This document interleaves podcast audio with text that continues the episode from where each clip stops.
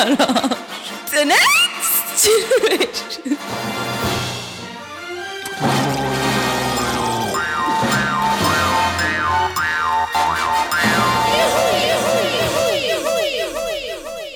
Schönen guten Morgen, mein Name ist Christoph Schütz. Die Sendung hier heißt Sunrise Orange und wir sprechen heute über das Thema U-Ausschuss Backstage.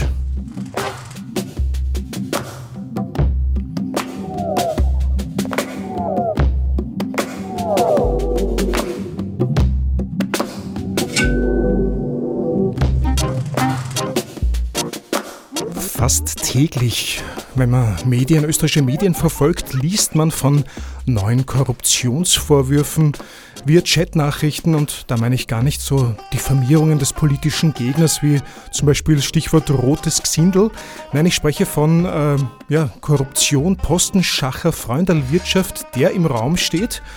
Und äh, da steht auch jetzt ein neuer Untersuchungsausschuss an, der im März starten wird mit dem Titel ÖVP äh, Untersuchungsausschuss.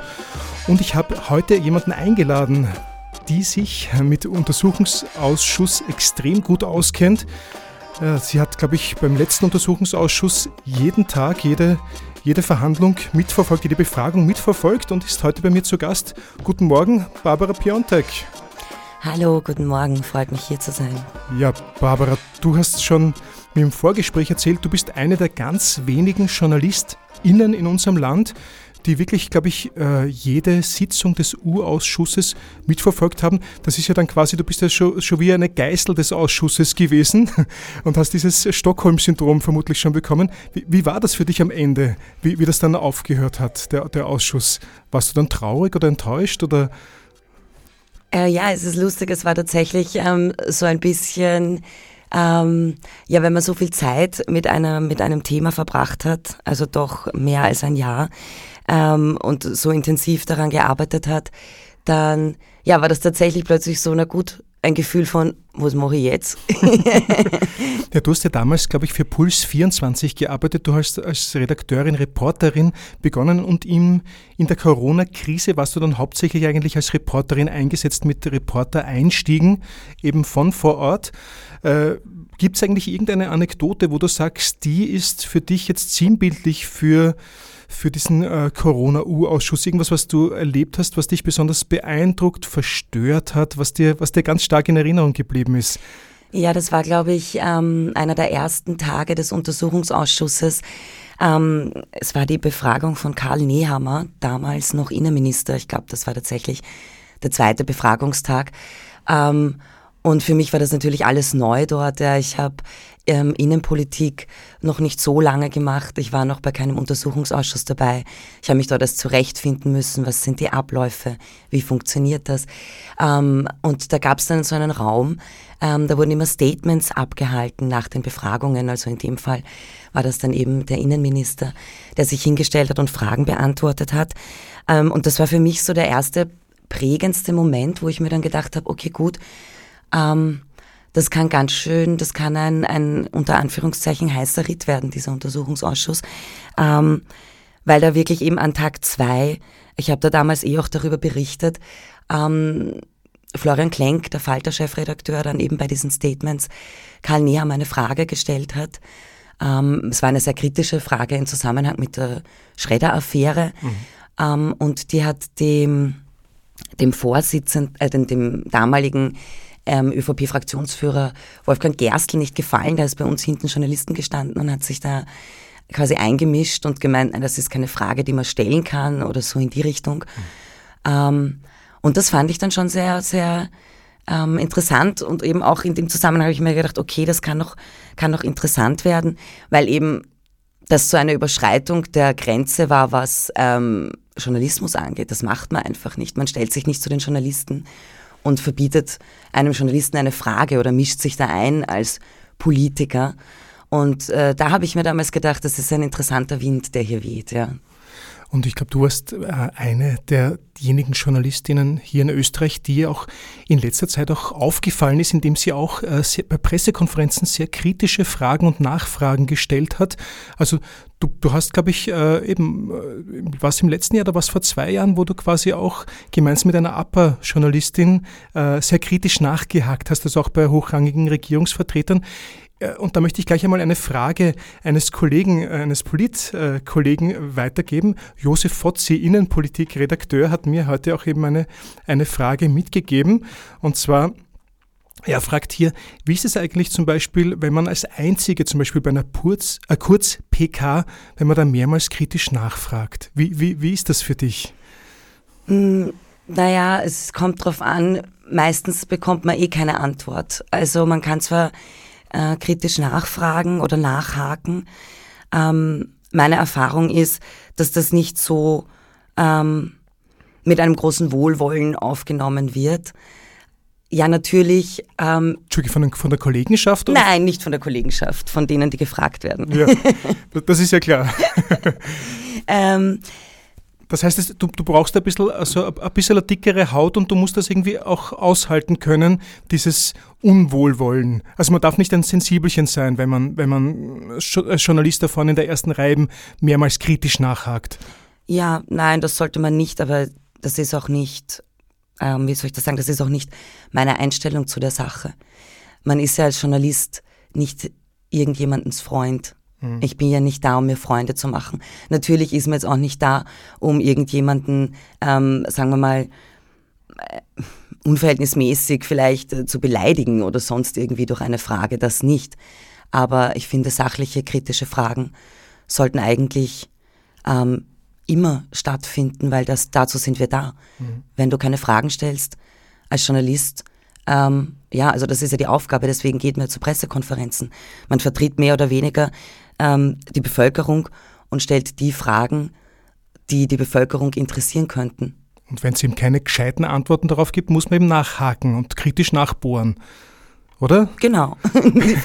die, eben die, die Erfahrung, die ich gemacht habe, ist, dass auch bei Nachfragen und kritisch nachbohren meistens dieselbe Antwort kommt wieder vor. Und es ist dann so ein Ping-Pong-Spiel, wo dann könnte man dreimal, fünfmal, zehnmal fragen und es würde immer das Gleiche kommen. Irgendwann einmal kommt aber doch vielleicht was anderes. Manchmal lässt sich dann der Politiker, die Politikerin dann doch noch etwas entlocken. Habe ich schon gemerkt. Hast du das auch so wahrgenommen? Um ehrlich zu sein, mir ist das so noch nicht wirklich passiert, dass ich dann bei einer Nachfrage, vor allem Dingen bei Pressekonferenzen, ähm, dann danach die Antwort erhalten habe, wo ich mir gedacht habe, ja, passt, das ist jetzt genau die Antwort. Aber wie gesagt, das ist auch nicht die Aufgabe. Ich denke mir halt, dadurch, dass Pressekonferenzen jetzt auch ähm, im Fernsehen mehr übertragen werden als früher, ähm, also so im öffentlich-rechtlichen, ORF genauso wie im privaten, ähm, haben auch die, hat auch die Bevölkerung eigentlich mehr Möglichkeiten, sich da selber ein Bild davon zu machen, ähm, wie sehr ein Politiker Fragen ausweicht. Früher vor ein paar Jahren war es ja eher noch so, dass man dann in Nachrichtensendungen nur ein Schnipsel einer Pressekonferenz gesehen hat, eben eine Aussage, die da getätigt wurde. Aber ich denke, wenn man sich eine ganze Pressekonferenz anschauen kann, dann erhält man oft ein sehr gutes Bild. Mhm. Barbara Piontek, du bist heute meine Gästin hier bei Sunrise Orange. Unser Thema heute ist Urausschuss Backstage. Wir sind jetzt quasi schon ein bisschen vom Urschuss in die Pressekonferenz hineingegangen, aber es gibt ja auch zum Thema Urschuss immer wieder Pressekonferenzen. Aber was wollen wir heute in der Sendung machen? Einerseits möchte ich gern mit dir ein bisschen ein Gespür kriegen, wie war es so hinter den Kulissen des, des letzten Urausschusses? Wie ist das so abgegangen? Was gibt es da für Anekdoten und für vielleicht auch Orge-Geschichten? Und vielleicht mit der Überfrage, was kann der kommende Urausschuss, der ÖVP-Urausschuss, was kann der lernen vom letzten?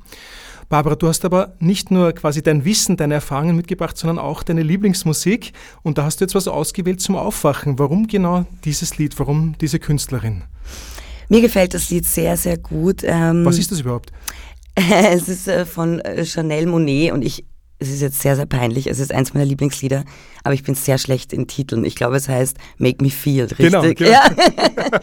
ähm, ich mag das Lied total gerne. Es erinnert mich an Prince. Es ist ähm, funky und es hat einen sehr leimenden Rhythmus und deswegen höre ich es gerne. Hören wir rein.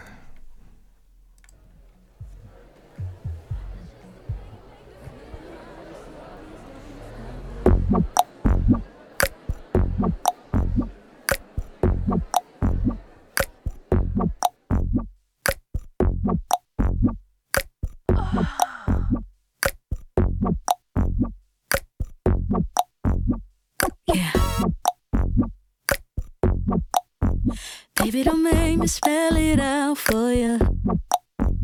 All of the feelings that I got for you can't be explained, but I can try for you.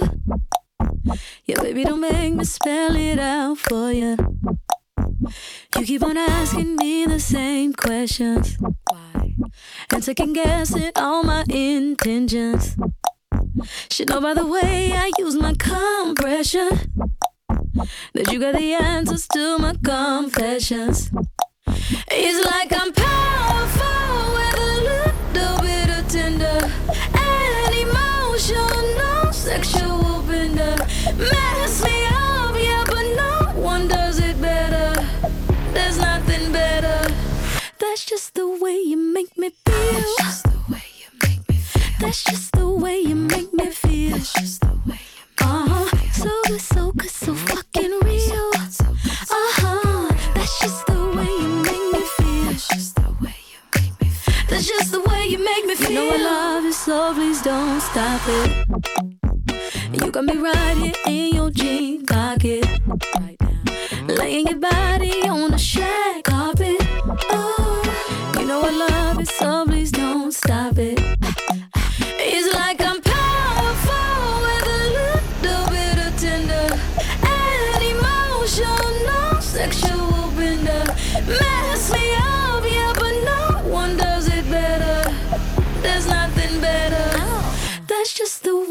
Make me feel. That's just the way you make me feel. Uh-huh. Das ist Lieblingsmusik von Journalistin Barbara Piontek und unser Thema heute hier bei Sunrise Orange lautet U-Ausschuss Backstage. Und ja, bevor wir wirklich in den U-Ausschuss hineinhupfen und Barbara, du uns vielleicht auch ein bisschen vermitteln kannst, wie so ein U-Ausschuss eigentlich für den Laien ausschaut. Äh, wie ist es dir eigentlich äh, schon gegangen, wenn du quasi so zu oft kritisch nachgefragt hast? Gab es dann auch irgendwie schon quasi äh, negative Erfahrungen, dass Politiker, Politikerinnen auch schon mal auf Tuchfühlung gegangen sind oder sich nachher bei dir beschwert haben? Ähm, na, eigentlich ist das äh, nur einmal vorgekommen. Ich meine, es wurde eh auch schon öfter darüber berichtet, ähm, dass Sebastian Kurz sehr gerne Menschen angerufen hat, also Menschen, Journalisten angerufen hat, ähm, wenn ihm irgendeine Berichterstattung nicht gepasst hat. Und ich bin auch einmal in den Genuss gekommen eines solchen Anrufes. Das ist emotionale Medienkorruption. So nennt das, glaube ich, die Anneliese Rohrer. Ja, nennt sie das so? Ja. Dann möchte ich ihr das nicht nehmen, wenn sie das so nennt. Ähm, ja, das war damals, ähm, ich glaube, es war nach einer Pressekonferenz, an der Sebastian Kurz gar nicht teilgenommen hat, sondern Caroline Edstadler.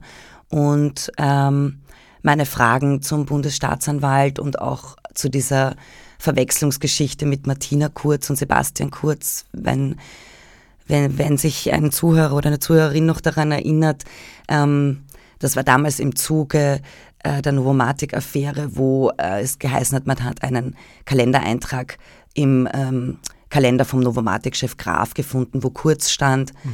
Und ähm, da wurde das dann so hingedreht von, also da hat dann die Novomatic behauptet und auch die ÖVP, es handelt sich dabei um Martina Kurz mhm. und nicht um Sebastian Kurz. Und da habe ich eben zwei Fragen gestellt. Und danach ähm, hat mich dann Sebastian Kurz angerufen und zum kurzen Nicht Martina Gespräch Kurz. Nicht, ja, nicht Martina Kurz hat mich angerufen. Sebastian Kurz hat mich angerufen und zu einem kurzen Gespräch gebeten, zu einem kurzen Hintergrundgespräch. Ähm, ich werde natürlich jetzt nicht sagen, was wir dort besprochen haben. Aber es war schon, es kam sehr überraschend für mich. Also das war schon, als das Telefon geläutet hat und hat gesagt, hier spricht Sebastian Kurz, war meine erste Reaktion, glaube ich, wer, weil ähm, das direkt nachdem die Pressekonferenz aus war, stattgefunden hat. Und ja, ich möchte jetzt gar nicht, ähm, möchte jetzt gar nicht behaupten, dass das nicht doch eine gewisse, mich auf eine gewisse Art und Weise ähm, eingeschüchtert hat. Also das war natürlich eine, ja, seltsamer Moment, möchte ich mal sagen. Stelle ich mir sehr unangenehm vor, wenn, wenn plötzlich, du hast ja diesem Bundeskanzler nie deine Privatnummer oder deine Nummer gegeben, aber der hat sie in Bindeseile herausbekommen und ruft dich eben nach dieser PK gleich an, nachdem du ein paar kritische Fragen gestellt hast. Also es kommt für mich sehr ungut, wenn ich mir das so vorstelle. Ja, angenehm war es nicht. Das ist, ja. Also mhm. natürlich ist es niemals angenehm, wenn, äh, wenn man ich meine, da wird es wahrscheinlich jedem Menschen so gehen, wenn man beruflich äh, in einer Konfrontation ist, das ist nie angenehm. Aber so eine Situation ist dann natürlich noch einmal, hat einen, einen besonderen Touch noch, sagen wir es so.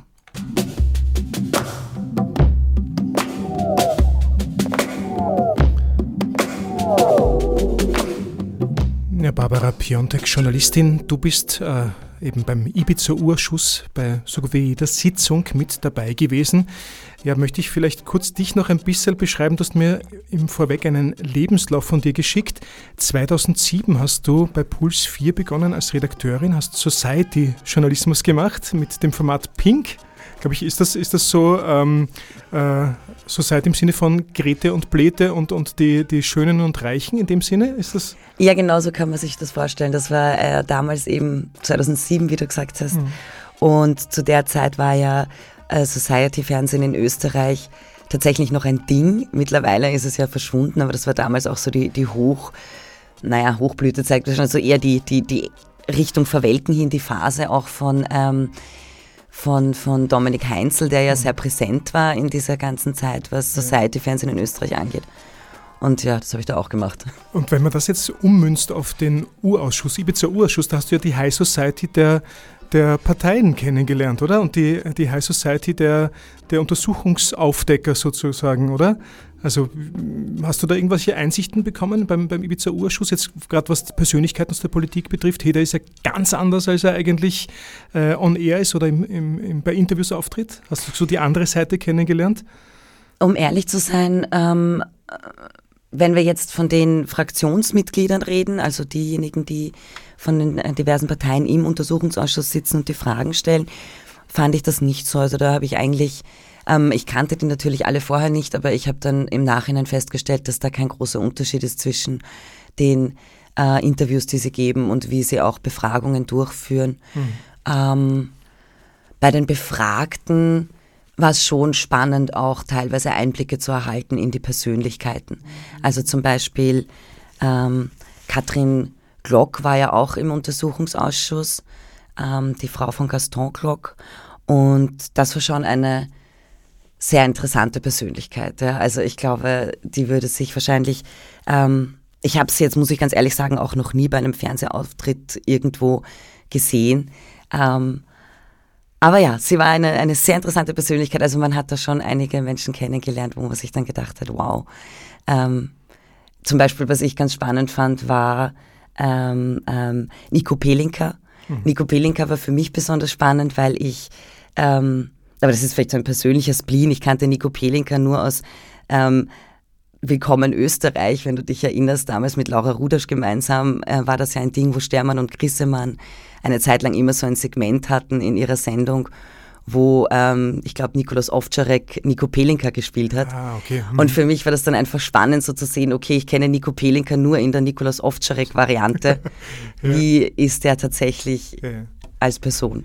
Du, für alle, die diesen U-Ausschuss eigentlich überhaupt nicht äh, so richtig kennen, nicht richtig mitbekommen haben, wie kann man sich das eigentlich vorstellen? Man weiß ja, äh, es gibt einen Vorsitzenden, das muss, äh, glaube ich, de, dem Statut nach muss es der Nationalratspräsident oder die Nationalratspräsidentin sein. In dem Fall ist es Wolfgang Sobotka von der ÖVP und irgendwie auch doch äh, höchst problematisch, wenn der Vorsitzende quasi sich selber ermitteln muss oder sich selbst vorsitzt, der, der, der zu ermitteln ist. Und dann gibt es aber auch noch einen Höchstrichter oder Höchstrichterin oder Verfahren, Verfahrensrichter. Verfahrensrichter, mhm. Verfahrensrichterin. Und dann gibt es eben die Abgeordneten der Partei, je nach Fraktionsstärke, die dann auch abgestellt sind. Ich glaube, für die NEOS war es nur eine, die Stefanie Crisper. Genau, das geht nach Fraktionsstärke, ja. Und für die ÖVP waren es, glaube ich, fünf Mitglieder im mhm. EU-Ausschuss. Wie, wie, kann man sich das als, als Laie vorstellen? Du als Journalistin, äh, kannst du dich noch erinnern, dass das dein allererstes Mal U-Ausschuss, wie war das, wie du da reingekommen bist? Ja, das, das, das fand ich wirklich sehr, sehr, sehr ähm, aufregend und spannend. Ähm, es ist natürlich, es kommt darauf an, was für eine Auskunftsperson da ist. Die Stimmung ist schon sehr, ähm, also es ist eine eigene Stimmung. Je nach Auskunftsperson und je nach sagen wir mal, Brisanz oder nach Informationen, die diese Auskunftsperson haben könnte, ähm, umso anders ist auch die Stimmung. Also es hat zum Beispiel ähm, auch nicht nur, was jetzt die Fraktionen angeht, auch beim Vorsitzenden zum Beispiel. Ich finde, man hat bei Wolfgang Sobotka ähm, sehr schnell gemerkt, ob eine Auskunftsperson, die anwesend ist, ähm, eine Wichtigkeit hat, äh, ob sie in einer Position war, wo sie äh, vielleicht eben über Wissen verfügen könnte, mhm. dass ähm, ja, das in der Aufklärung wichtig wäre, was man vielleicht nicht möchte, dass es an die Öffentlichkeit gerät. Also, oder ob da jemand gesessen ist, ähm, der halt jetzt weniger äh, unter Anführungszeichen wichtig war. Ja. Inwiefern hat man das gemerkt oder inwiefern hast du das gemerkt? Geht es darum, wie oft er unterbrochen hat? Oder? Ja, genau. Also das ist dann schon tatsächlich, äh, hat man das daran gemerkt, wie nervös die Stimmung im Raum war. Ja. Also man zum Beispiel ähm, bei Sebastian Kurz oder bei Thomas Schmidt oder bei ähm, René Benko, bei solchen Personen, da war das schon sehr aufgeladen. Ähm, da hat man auch gemerkt, dass die die ÖVP-Fraktion sehr, sehr viele Fragen beanstandet. Man kann ja immer, es gibt ja einen sehr genauen ähm, Ablauf und ein Prozedere. Ähm, es gibt ja auch die Verfahrensordnung, das ist sowas wie die Bibel des Untersuchungsausschusses, wo alles drinsteht, mhm. wie was geregelt ist, welche Fragen zulässig sind, welche nicht und so weiter. Ähm, und zum Beispiel unterstellende Fragen sind nicht zugelassen. Und jede Fraktion hat das Recht, die Frage einer anderen Fraktion zu beanstanden. Wenn jetzt zum Beispiel die Grünen eine Frage stellen und äh, die FPÖ findet, dass die Frage ist unterstellend oder die Frage hat nichts mit dem Untersuchungsgegenstand zu tun oder nichts mit dem Untersuchungszeitraum zu tun, dann kann man die Hand heben und sagen, bitte zur Geschäftsordnung melde ich mich, äh, diese Frage ist meiner Meinung nach nicht zulässig, weil sie ist unterstellend. Und dann beginnt eine Debatte. Also da kann, man viel, da kann man viel Zeit killen, oder? Dadurch. Oh ja, da kann man sehr viel Zeit, da kann man wirklich viel Zeit drauf äh, verwenden, weil dann ist die, liegt die Entscheidung, ob nun diese Frage zugelassen wird oder nicht, beim Verfahrensrichter. Ähm, und eigentlich auch beim Vorsitzenden, also bei Wolfgang Sobotka. Wolfgang Sobotka hat aber immer gesagt, er, er mischt sich da nicht ein, er hält sich an das, was der Verfahrensrichter entscheidet. Das ist dann auch seine Entscheidung. Ja. Ja, und dann ist natürlich die Frage, wie lange lasse ich diese Debatte jetzt zu? Jetzt meldet sich, sagen wir, die SPÖ hat eine Frage gestellt, die ÖVP beeinsprucht die Frage, die SPÖ erklärt dann wiederum, warum die Frage zulässig ist. Dann mischen sich vielleicht noch, wenn äh, dann wieder eine Ablehnung kommt, dann mischen sich vielleicht noch die Grünen ein und die Neos und dann vielleicht noch die FPÖ. Dazwischen wieder die ganze Zeit die ÖVP. Das geht halt dann so hin und her, mhm. bis dann irgendwann eine Entscheidung gefällt wird mit der man dann glücklich ist oder nicht glücklich. Die ähm, Oppositionsfraktionen und die Grünen waren mit diesen Entscheidungen meistens unglücklich. Okay. Das ist auch ein bisschen das Dilemma, eben wenn der Vorsitzende eben dieser Partei angehört, äh, die auch äh, Gegenstand der Ermittlungen ist. Das ist ja eigentlich höchst problematisch und sollte nach gesundem Menschenverstand eigentlich nicht sein dürfen. Oder wie, oder wie siehst du das? Ja, das war schon im letzten Untersuchungsausschuss ähm, die große Frage, da ja Wolfgang Sobotka auch in den Akten vorgekommen ist, Stichwort Novomatik. Mhm. Und schon allein der Wechsel war ja einmalig in der Geschichte Österreichs vom Vorsitzenden ähm, zur Auskunftsperson und wieder zurück. Und Wolfgang Sobotka hat gesagt, er sieht da überhaupt kein Problem.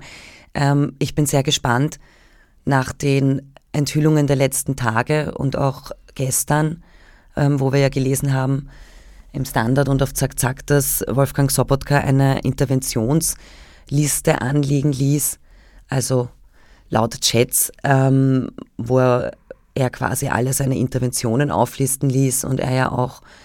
Was für Interventionen? Ähm, Personalinterventionen, also ähm, da gibt's, Zack Zack hat er gestern berichtet aus diesen BMI-Chats, mhm. dass da eben anscheinend nachweislich in den Chats rund 30 ähm, Personalinterventionen ähm, zu finden sind von Wolfgang Sobotka. Und genau das ist ja auch ein Thema im nächsten Untersuchungsausschuss. Ähm, Postenkorruption auch. Und da ist dann eben die Frage, die große, wie Wolfgang Sobotka sich jetzt verhalten wird. Bisher hat er ja immer gesagt, auch im letzten Untersuchungsausschuss, er kann nicht befangen sein, weil eine Befangenheit ist in der Verfahrensordnung nicht vorgesehen des, Vorgesetz des Vorsitzenden. Und das ist tatsächlich so. Ähm, das ist eine, eine, wie soll man sagen, eine Lücke im System. Oder sagen wir, das System war nicht, war nicht darauf vorbereitet, dass es eines Tages einen Vorsitzenden geben wird, der sich selbst für unbefangen erklärt, obwohl er in den Ermittlungen vorkommt. Also in den Ermittlungen, Verzeihung, in den Akten. In den Akten. Ja, spannende und problematische äh, Thematik, äh, die du hier quasi aufzeigst. Äh, Ibiza-Urausschuss, dort bist du gewesen, dort hast du eben alles mitverfolgt. Das Thema heute ist Urausschuss Backstage. Eben wir befragen eben auch im Hinblick auf den kommenden Urausschuss und was kann dieser neue Urausschuss vom letzten lernen. Barbara, du hast aber Gott sei Dank auch zum Auflockern deine Musik mitgebracht. Du hast mir schon gesagt, das ist nicht deine Musik zum Aufwachen, denn du bist kein Morgenmensch. Nein. Das heißt, es ist für dich ein bisschen eine Qual. Gar kein Morgenmensch es ist, es ist so ein bisschen wie, du bist wie eine Auskunftsperson beim Urschuss jetzt gerade sozusagen für mich. Äh, Nur das dauert nicht vier Stunden ja, oder stimmt. länger. Das dauert noch bis, genau bis 8.57 Uhr. Und was werden wir dann als nächstes hören dürfen? Was, was schlägst du vor als Musik von dir? Ähm, weil wir jetzt gerade bei den weiblichen Interpreten waren. Äh, ich glaube, ich habe auch, und dazu stehe ich, etwas von Britney Spears mitgebracht. Weil ähm, du hast gesagt, ich soll meine Lieblingsmusik mitbringen.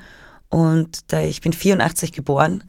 Das heißt, äh, die, die 90er und die Nullerjahre waren für mich sehr prägend und da ist mein Britney Spears nicht vorbeigekommen und ich stehe dazu. Ich finde sie bis heute großartig. Super, wir hören rein.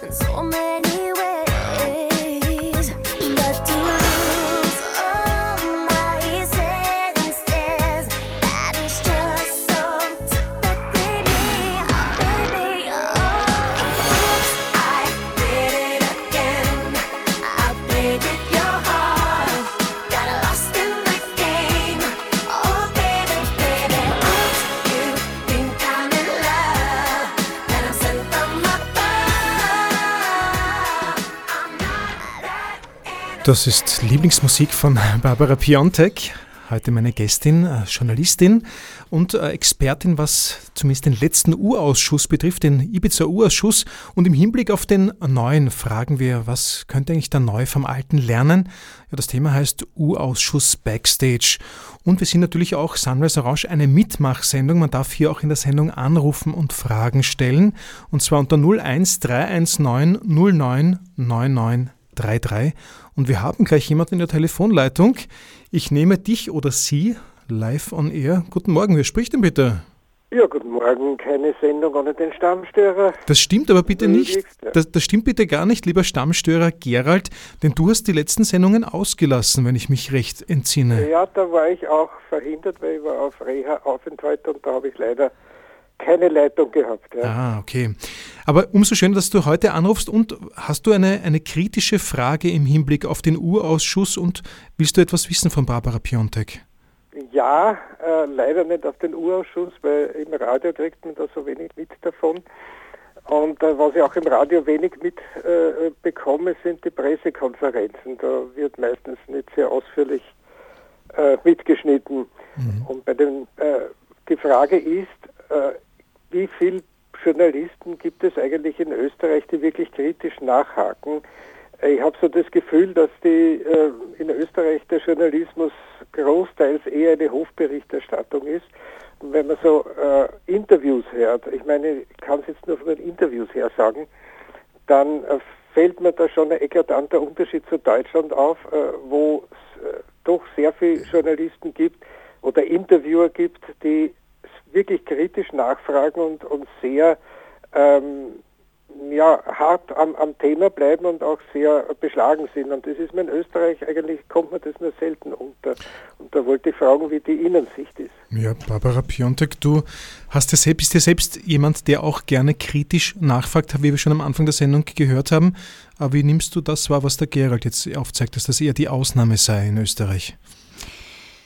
Ja, das ist jetzt ein bisschen schwierig äh, zu beantworten, weil ich mich jetzt äh, nicht hinstellen möchte und über die äh, gesamte Kollegenschaft urteilen. Ähm, generell kann ich nur sagen, und da nehme ich mich auch selber immer gern an der Nase, ähm, dass ich schon finde, dass man sich teilweise auch am Journalismus vielleicht in anderen Ländern ein bisschen ein Beispiel nehmen kann, weil es gerade angesprochen wurde. Ähm, in England zum Beispiel, wenn man sich BBC-Interviews anschaut oder teilweise auch, ähm, auch bei CNN, wird schon ein, ein, sagen wir so, ein bisschen ein schärferer Interviewstil oft ähm, gepflegt und auch bei Pressekonferenzen. Und da, da denke ich mir allgemein gesprochen, dass man da vielleicht in Österreich tatsächlich ähm, ein bisschen, ein bisschen, ja, ich möchte nicht sagen kritischer, aber vielleicht einfach ein bisschen mehr, mehr traut, ein bisschen mehr Mut hat. Aber wie gesagt, das ist auch etwas, ähm, was ich jetzt allgemein meine und wo ich mir auch selber an der Nase nehme. Ja, unser Thema heute ist ja ähm, Urausschuss Backstage. Und Barbara, du warst ja eben fast immer dabei beim, beim Ibiza-Untersuchungsausschuss bei allen Sitzungen. Und da kann man ja als Journalist nicht wirklich viel machen, weil da sitzt man nur dabei als Beobachterin, als Zuschauerin. Man darf, glaube ich, auch während der Befragungen auch gar nicht mitfilmen oder äh, Tonaufzeichnungen machen. Du kannst mitstenografieren, wenn du das kannst, oder? Ist, ist das Ich kann nicht stenografieren, ich habe mitgeschrieben ja. und ähm, ich weiß gar nicht mehr, wer das war, ich glaube ein Kollege, hat dann eh irgendwann einmal ähm, sehr lachen müssen, weil ich glaube, ich habe ähm, den ganzen Untersuchungsausschuss acht äh, von diesen Moleskin, wenn man das so ausspricht, Notizbüchern vollgeschrieben, weil ich eben nicht Stenografie kann. Meine Mutter kann's, aber es hätte es mir nicht gelernt. Vielleicht war auch kein Interesse da, aber ich habe mir gewünscht, ich könnte es. Ja. Du, was war denn äh, aus deiner Sicht noch so, gibt es da so vielleicht irgendeine eine Anekdote oder Vorurteile, die du vielleicht auch klären kannst? Weil äh, die ÖVP hat ja oft gesprochen, dass dieser Urausschuss eigentlich ein politisches Tribunal ist, dass da äh, Leute, die geladen sind, regelrecht fertig gemacht wurden. Da gibt es aber auch Gegenargumente dazu, dass das eigentlich ein total netter Umgangston war. Dann gab es noch einen anderen Spin, dass da irgendwelche Abgeordneten da mit Chipsbackerl und Wurstsemmeln rumrascheln und bröseln. Äh, sind das eigentlich nur Spins, um quasi von, von der Sache abzulenken, von, von irgendwie äh, Sachen, die in der Öffentlichkeit gekommen sind? Äh, oder ja, ist da wirklich was dran, dass da quasi als politisches Tribunal Leute fertig gemacht wurden? Wie, wie hast also, du das erlebt? Um es ähm, kurz zu machen, natürlich äh, waren das Spins der ÖVP. Ich kann natürlich nachvollziehen, dass das absolut nicht eine angenehme Situation ist, wenn man als Auskunftsperson vier Stunden oder teilweise länger ähm, im Untersuchungsausschuss sitzen muss und, und Fragen beantworten. Das ist sicher keine angenehme Situation, vor allen Dingen, ähm, wenn man zum Beispiel Thomas Schmidt ist. Der war ja relativ am Anfang des Untersuchungsausschusses geladen und ähm, hat, ich glaube, ja, das haben damals eigentlich ziemlich alle so beobachtet, sehr, sehr nervös gewirkt. Ähm, zu Recht? Zu, ja, wir, wir wissen mittlerweile warum. ähm, aber nein, es, es war jetzt tatsächlich nicht so, dass, dass, ähm, dass so wie das dargestellt wurde von der ÖVP, da äh, bef äh, befragte Auskunftspersonen irgendwie fertig gemacht wurden oder sonstige Dinge. Ähm, ich glaube, auch Sebastian Kurz hat sich ja im Nachhinein dann sehr darüber beschwert, wie mit ihm umgegangen wurde im Untersuchungsausschuss. Und ähm, Zack Zack hat ja dann, glaube ich, auch, ähm, weil man eben nicht mitfilmen darf, wie du schon gesagt hast, heimlich aufgenommene ähm, Aufnahmen aus dem Untersuchungsausschuss veröffentlicht, wo man sich ein Bild machen konnte. Und das waren eigentlich normale Befragungen. Natürlich war jetzt, äh, wurden dann jetzt nicht nur Freundlichkeiten ausgetauscht, das liegt in der Natur der Sache, mhm. aber es waren keine politischen Tribunale, wo schwitzende, verzweifelnde, zuerst rote, dann weiße, dann zittrige Auskunftspersonen da gesessen sind. So war das tatsächlich nicht und das ist auch etwas, ähm, was dann auch, wie soll ich sagen, schwierig war, weil in der Außenwahrnehmung dann immer von politischem Hickhack gesprochen wurde und von, ja, die einen Parteien hauen halt so hin und die anderen Parteien hauen halt so hin und die schenken sich da drinnen alle nichts. Ähm, und die dritte bröselt rum oder rasch, ja, genau. raschelt mit Chipsbackerl. Also so wie wenn das da drinnen, ich glaube, Elisabeth Köstinger hat es mal eine Löwinger Bühne genannt, äh, wie wenn das das gewesen wäre.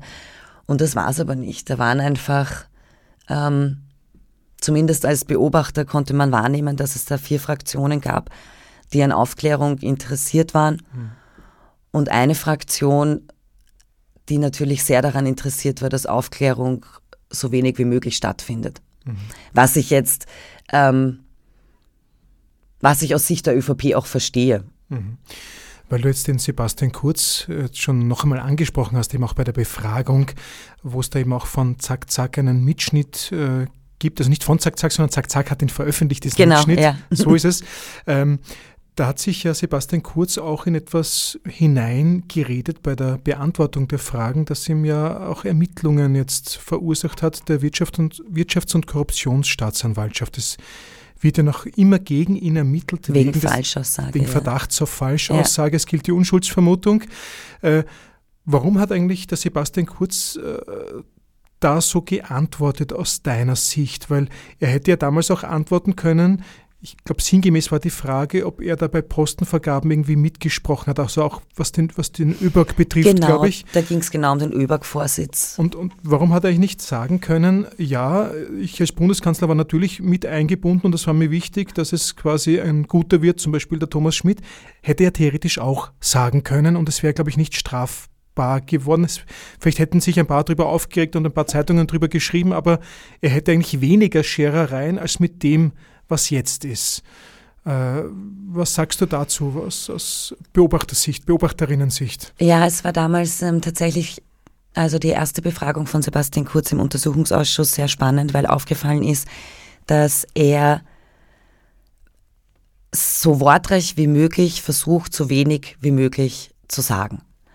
Also so wenig wie möglich konkrete Antworten zu geben. Auch was dieses ÖBAG-Thema angeht. Er hat immer wieder davon gesprochen, dass er nur informiert war, aber nicht involviert. Ähm, also quasi ein, ein, ein Bundeskanzler, der mit keinen Vorgängen innerhalb seiner Regierung irgendetwas zu tun hat. Und das ist doch absurd, wenn man jetzt auch die Sideletter kennt, die jetzt öffentlich geworden sind. Also es wirkt zumindest absurd. Also es wäre so wie ein, ein Bundeskanzler, der eigentlich nur eine Marionette ist von mächtigen anderen ÖVP-Granten, die da hinten die Fäden ziehen.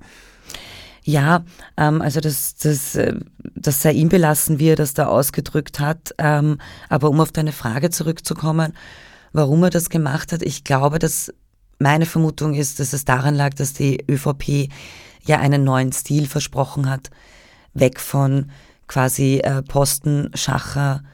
Das war ja, damit ist man ja angetreten und das hätte vermutlich diesen, diesen neuen Stil massiv konterkariert, mhm. wenn der Bundeskanzler jetzt im Untersuchungsausschuss gesessen wäre und gesagt hätte, ja stimmt, ich habe hier ähm, ähm, ja, ich war da involviert, ich, ich wollte, dass Thomas Schmidt ÖBAG-Chef wird.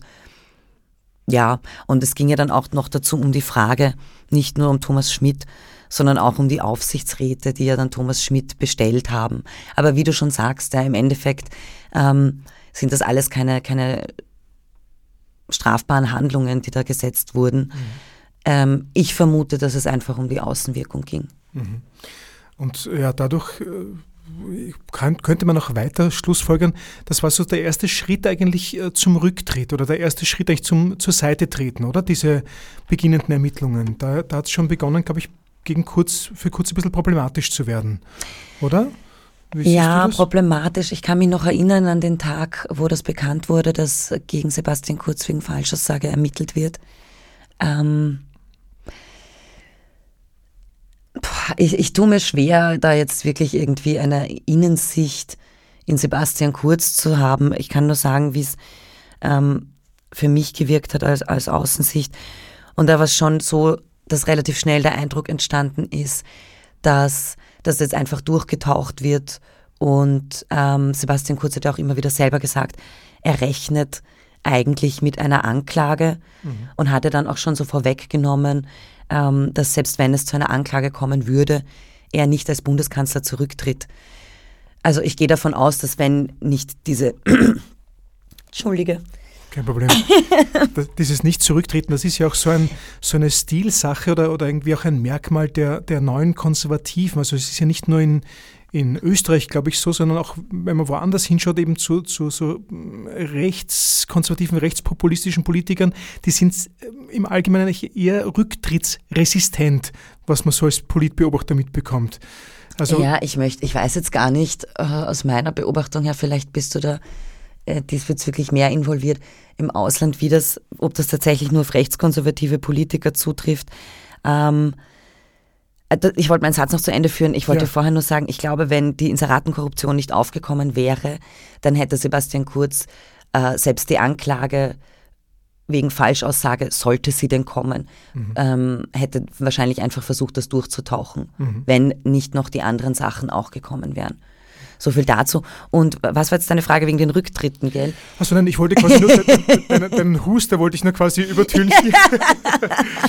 ja. Das ist eh quasi keine äh, ähm, Sicht auf die, die quasi auf, auf Studien, mit Studien belegt ist, sondern eben, das ist so meine persönliche Wahrnehmung, dass, dass es in letzter Zeit nehme ich eben wahr, dass Politiker, die quasi mit Vorwürfen konfrontiert werden, dass da früher eigentlich in früheren Zeiten schneller ein Rücktritt äh, erfolgt ist. Wenn Sie nur im Parlament irgendwie was Falsches, Problematisches, gesagt haben, äh, ich habe wahrgenommen, dann wurde schneller zurückgetreten. Jetzt nehme ich wahr, dass irgendwie Politiker da einfach entweder mehr aushalten oder ähm, ja, äh, eine dickere Haut haben oder einfach Sesselkleber sind. Aber vielleicht ist das nur meine persönliche Wahrnehmung. Ja, das ist eine schwierige Frage. Ähm, ich habe da auch schon mal drüber nachgedacht, so warum, warum tritt man nicht zurück oder was hält einen davon ab, mhm. als Politiker zurückzutreten? Es ist, äh, ja. Und es ist ja auch beim Urausschuss so, zum Beispiel eben schon die problematische Geschichte mit dem Vorsitz, der quasi eigentlich befangen wäre, wenn er selbst auch in den Akten vorkommt. Äh, und er könnte ja auch, glaube ich, auch laut Verfahrensordnung, Wolfgang Sobotka, namentlich der Vorsitzende, könnte ja auch den Vorsitz äh, an die zweite Nationalratspräsidentin weitergeben. Natürlich, er kann sich für befangen erklären. Norbert Hofer hat das gemacht mhm. beim letzten Untersuchungsausschuss. Da ist er der dritte Nationalratspräsident. Ja. Und das ist ja auch ähm, eine Reihenfolge, also logisch, ja, wenn, der erst, wenn, wenn Wolfgang Sobotka, also der Nationalratspräsident, verhindert ist, rückt der zweite Nationalratspräsident, in dem Fall eine Präsidentin, Doris Bures, nach. Mhm. Wenn sie nicht kann, äh, wenn sie nicht kann, dann gibt es noch Stellvertreter, die davor gefragt werden. Also jeder Nationalratspräsident hat dann auch noch einen Stellvertreter. Wobei, nein, das stimmt nicht. Die Stellvertreter kommen dann erst zum Einsatz, wenn die Nationalratspräsidenten nicht können. Nicht können, okay. Genau, mhm. so wird das immer. Das war nämlich auch etwas, was, ähm, wie soll ich sagen, eine interessante äh, Finte. Ähm, Wolfgang Sobotkas Stellvertreter im letzten Untersuchungsausschuss war, bevor er selber dann ähm, Fraktionsführer geworden ist, ja Andreas Hanger. Mhm.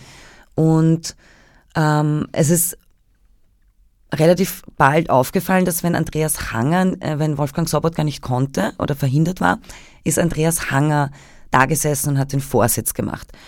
Und ähm, das war gegen das Prozedere, denn eigentlich hätte Wolfgang Sobotka, wenn er verhindert ist, nicht ähm, gleich Andreas Hanger hinsetzen sollen, sondern davor bei Doris Bures nachfragen, ob sie Zeit hat. Ah, okay. Und das wurde am Anfang nicht gemacht.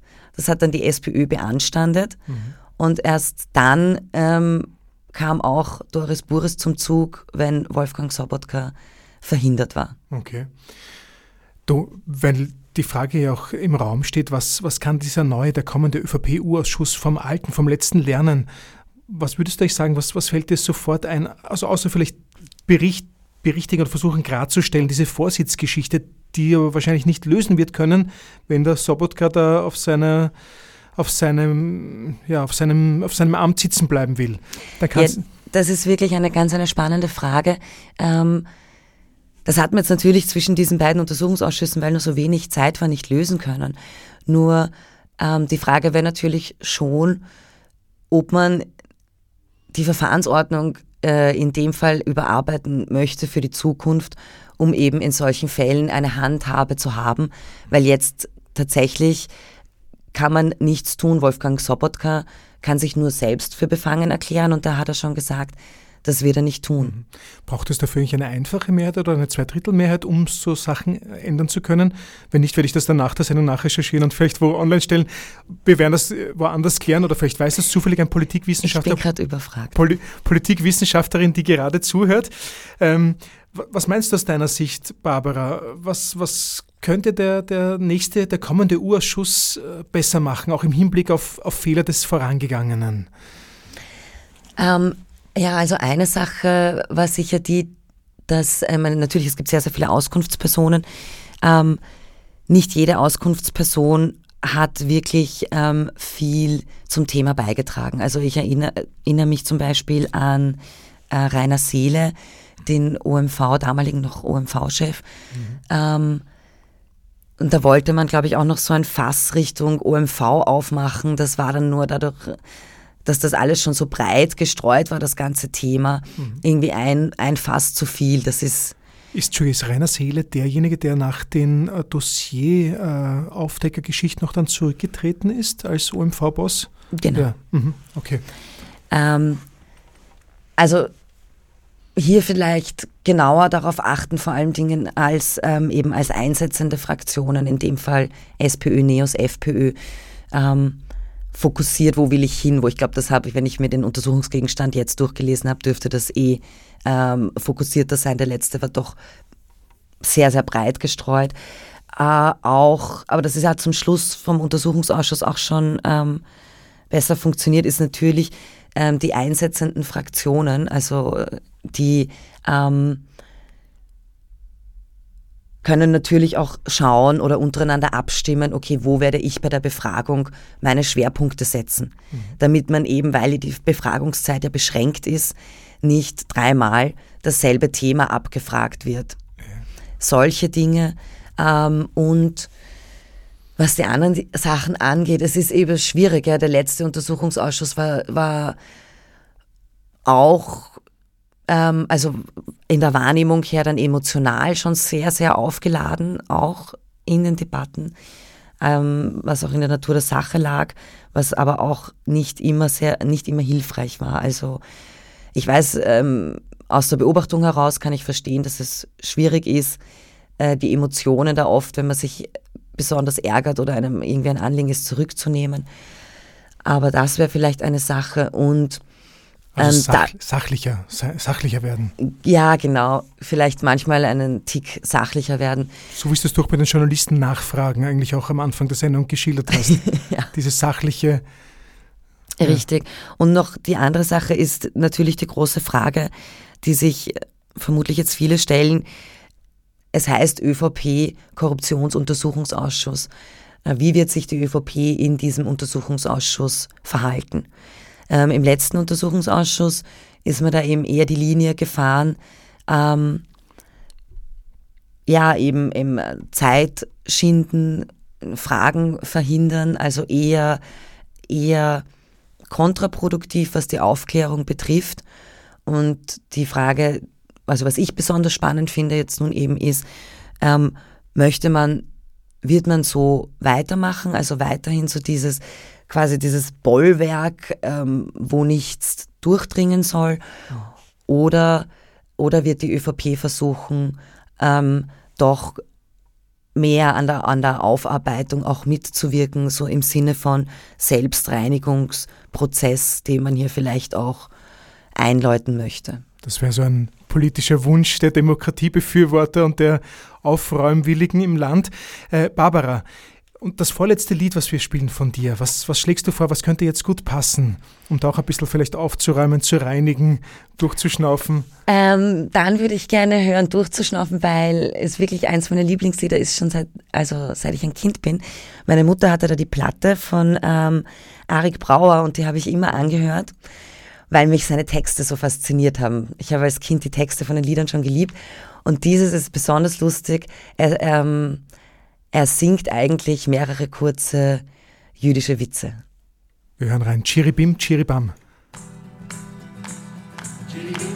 Man nimmt ein altes Zimmerl, ein paar alte jüdische Witz. Wo's kommt da raus? Ein neues Liedl. Chiribim, chiribam, chiribim, bam, bam, bam, bam. Der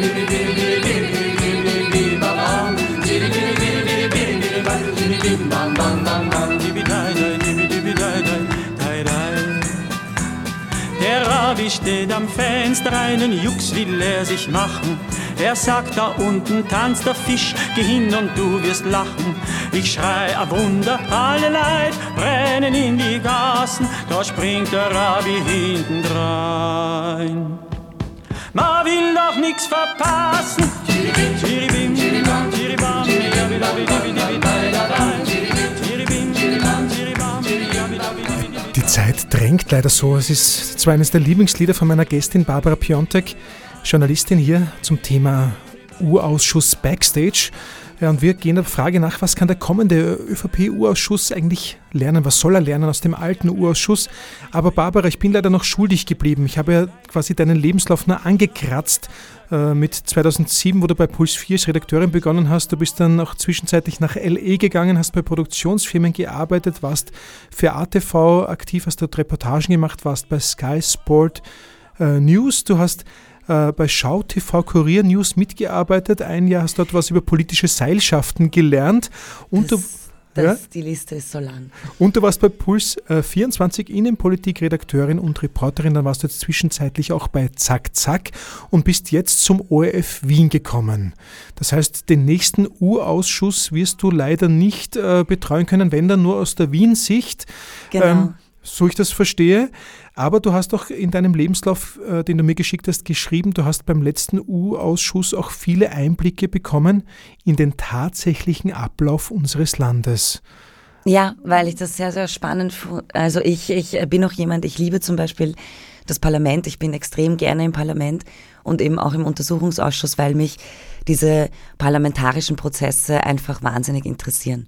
Mhm. Und es ist doch ähm, ja, der Kern der Republik, mehr oder weniger, gerade ein Untersuchungsausschuss, die parlamentarische Kontrolle, das ist etwas, was Demokratie ausmacht. Mhm. Und insofern habe ich es einfach wahnsinnig, wahnsinnig spannend gefunden, ähm, die Abläufe zu sehen, auch zu erkennen, wie arbeiten die Fraktionen, wie viel Arbeit steckt da dahinter. Mhm. Ähm, was kommt dann am Ende in der Befragung heraus, aber auch, ähm, da bin ich tatsächlich so ein Nerd, auch wie sind die Regeln? Also auch im Parlament finde ich das total spannend. Wie kann eine dringliche eingebracht werden? Was ist das? Was ist mhm. das? Was ist das? Also all diese ganzen, ich weiß gar nicht, was da jetzt der Überbegriff ist, da fehlt mir gerade das Wort. Der äh, demokratischen, parlamentarischen ja. Regeln oder Gepflogenheiten. Genau, richtig. Äh, die, die letzte Frage, die ich dir stellen muss zum, zum Abschied eigentlich der Sendung, bevor wir den Schlusslied spielen. Was hast du noch für einen, für einen Tipp an den neuen U-Ausschuss? Also entweder für die, für die Abgeordneten, was, was sie unbedingt noch machen sollten, oder auch für deine Journalisten, Journalistinnen, Kollegen, Kolleginnen. Gibt es noch irgendwie einen, einen, einen kleinen Ausblick, einen, einen positiven oder eine Anregung deinerseits? Ja, die einzige Anregung, die ich habe und die finde ich wäre halt einfach wirklich wahnsinnig, wahnsinnig wichtig. U-Ausschüsse sollten öffentlich sein. Ich finde, sie sollten im Fernsehen übertragen werden, sodass sich einfach die Bevölkerung ein Bild davon machen kann. Das ist einfach das Wichtigste im Untersuchungsausschuss. Super, das war ein, ein, schönes Schlusswort, Barbara Piontek. Die Zeit ist leider mir viel zu schnell vergangen. Ich hätte euch gern noch eine Stunde, wo ich dich und deine Arbeit noch gern besser kennenlernen möchte. Aber wir haben nur noch Zeit für dein letztes Lied. Was wird denn das sein?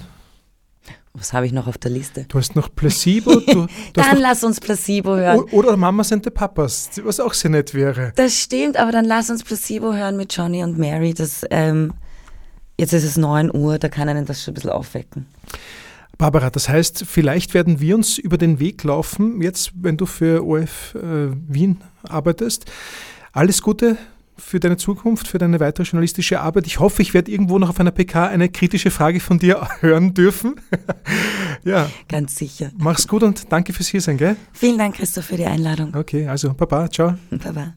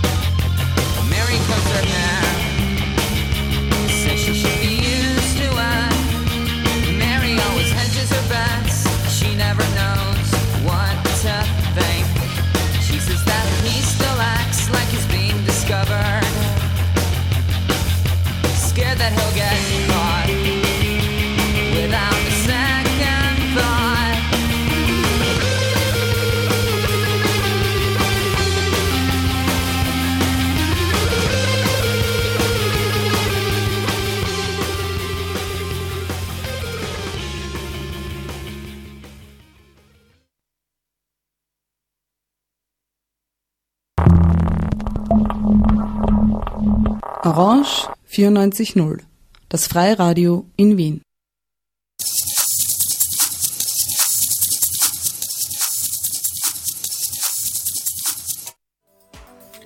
Hallo, hallo und schönen Abend bei Pink Voice. Heute zum Thema, wie unsere Eltern unsere Sexualität aufgenommen haben. Ja, die Situation war einfach eine einfache für mich. Aus Beobachtung, Gefühl für mein Kind und für das Leben und ein aufgeschlossenes, offenes Leben. Ich habe einmal meine Tochter gefragt, ist das deine Freundin? Hat sie gesagt, ja, sage ich, ja, aber ist das deine sexuelle Freundin? Hat sie gesagt, ja. Und somit war das ganz klar für mich und ich gehe damit offen um und die Jasmin auch, weil für mich ist das Leben und das Sexualleben eines Menschen, egal in welcher Konstellation, wichtig, dass sich der Mensch wohlfühlt und glücklich ist dabei. Und so soll es auch sein. Orange 94.0. Mach mit, schalt dich ein. Festivallarda rakı buzlu. Fikirlerim radikal bulunabilir. Fatma Remzi'den bıkmış. Fare rengini bilmez. Fatma Rıza ile beraberdi. Futbolda rezaletler bitmez. Fazla rahatlık batmaz. FRB'nin birçok anlamı olabilir. Freya Radyo Beltrak Orange 94 FM'e destek demektir. Detaylı bilgi için www.094.at slash FRB'yi tıklayın.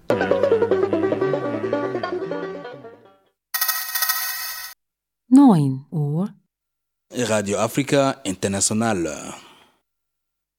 zehn Uhr, Dead air. You'll think about us during the day, talk about us during the night, and whisper our name in your sleep. Dead air, dead air, dead air. elf Uhr, Minden szerdán délelőtt 11 órától Bécsi Magyarok, egy órás zenés magazin műsor magyarul. Orange Rádió FM 94.0 12 Uhr. Monikas musikalische Reise. Ein Streifzug durch Länder, Sprachen, Rhythmen, Melodien und Themen.